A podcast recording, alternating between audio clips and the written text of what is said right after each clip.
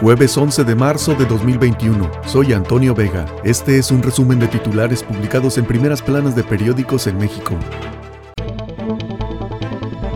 Reforma. Investiga la Fiscalía General de la República a los Beltrones. Revelan depósitos por 10.4 millones de dólares en Andorra. Implican al líder priista y a su hija senadora por lavado de dinero en Banco Español. Expanden narcos mexicanos redes en Estados Unidos. Los cárteles mexicanos representan la mayor amenaza en tráfico de drogas para Estados Unidos y han ampliado sus capacidades para introducir cada vez más sustancias ilegales, advierte la DEA en su informe anual. Filtran sondeo de Guerrero. Morena ni niega su validez. Una encuesta que coloca a Félix Salgado Macedonio como el aspirante mejor posicionado a la candidatura de Morena para el gobierno de Guerrero y que respeta a las mujeres fue filtrada anoche.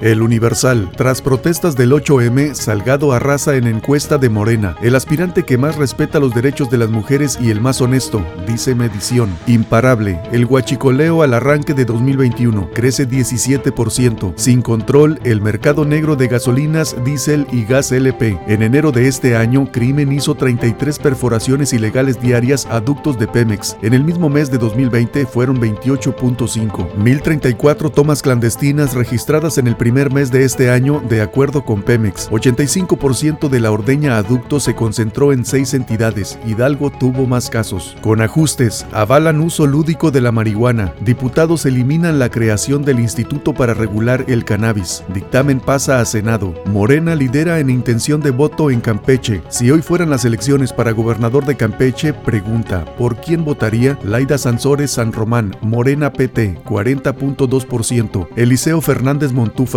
Movimiento Ciudadano 25.3, Cristian Castro Belio, PAN PRI PRD 16.5.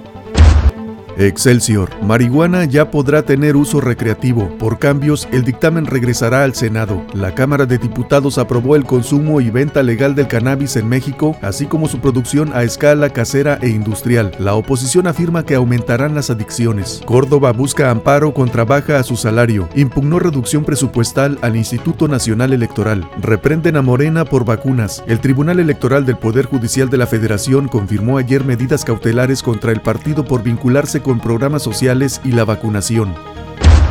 La jornada. Aprueba el Senado igualdad salarial de hombres y mujeres. Votación unánime. Legisladores califican la reforma de histórica. Afecta la decisión tanto a percepciones en el sector público como en el privado. Obliga al patrón a brindar mismas oportunidades para los ascensos. El economista, mejor negociar con el gobierno que ir a juicios ante reforma eléctrica. Cámara de Comercio Internacional. Empresas del sector preparan defensa en tribunales. La reforma es anticonstitucional, pero los procesos legales se llevarán tiempo. Por ello puede convenir más un acuerdo, dijo Klaus von Wobser. Denuncias podrían tardar hasta cuatro años en llegar a arbitrajes internacionales, advierte el organismo.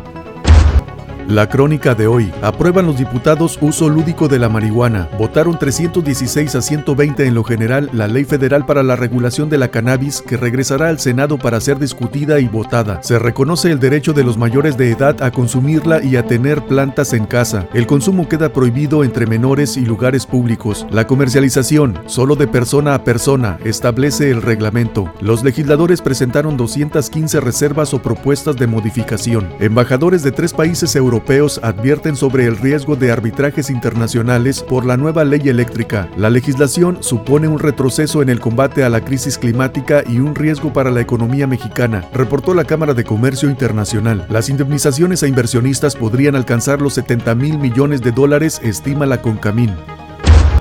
Reporte Índigo, Guerrero, todo en juego. Para la población que habita el estado que se ha convertido en uno de los más pobres, violentos y desiguales del país, los comicios intermedios representan un momento clave para cambiar la realidad de la entidad. Sin embargo, no se vislumbra una propuesta política capaz de hacer frente al reto. Engaño pesquero. Casi el 50% del pescado que se vende en ciudades como Guadalajara, Ensenada, Tijuana y Mérida es sustituido por otro, muchas veces de diferente especie y de menor calidad, revela un informe de Oceana.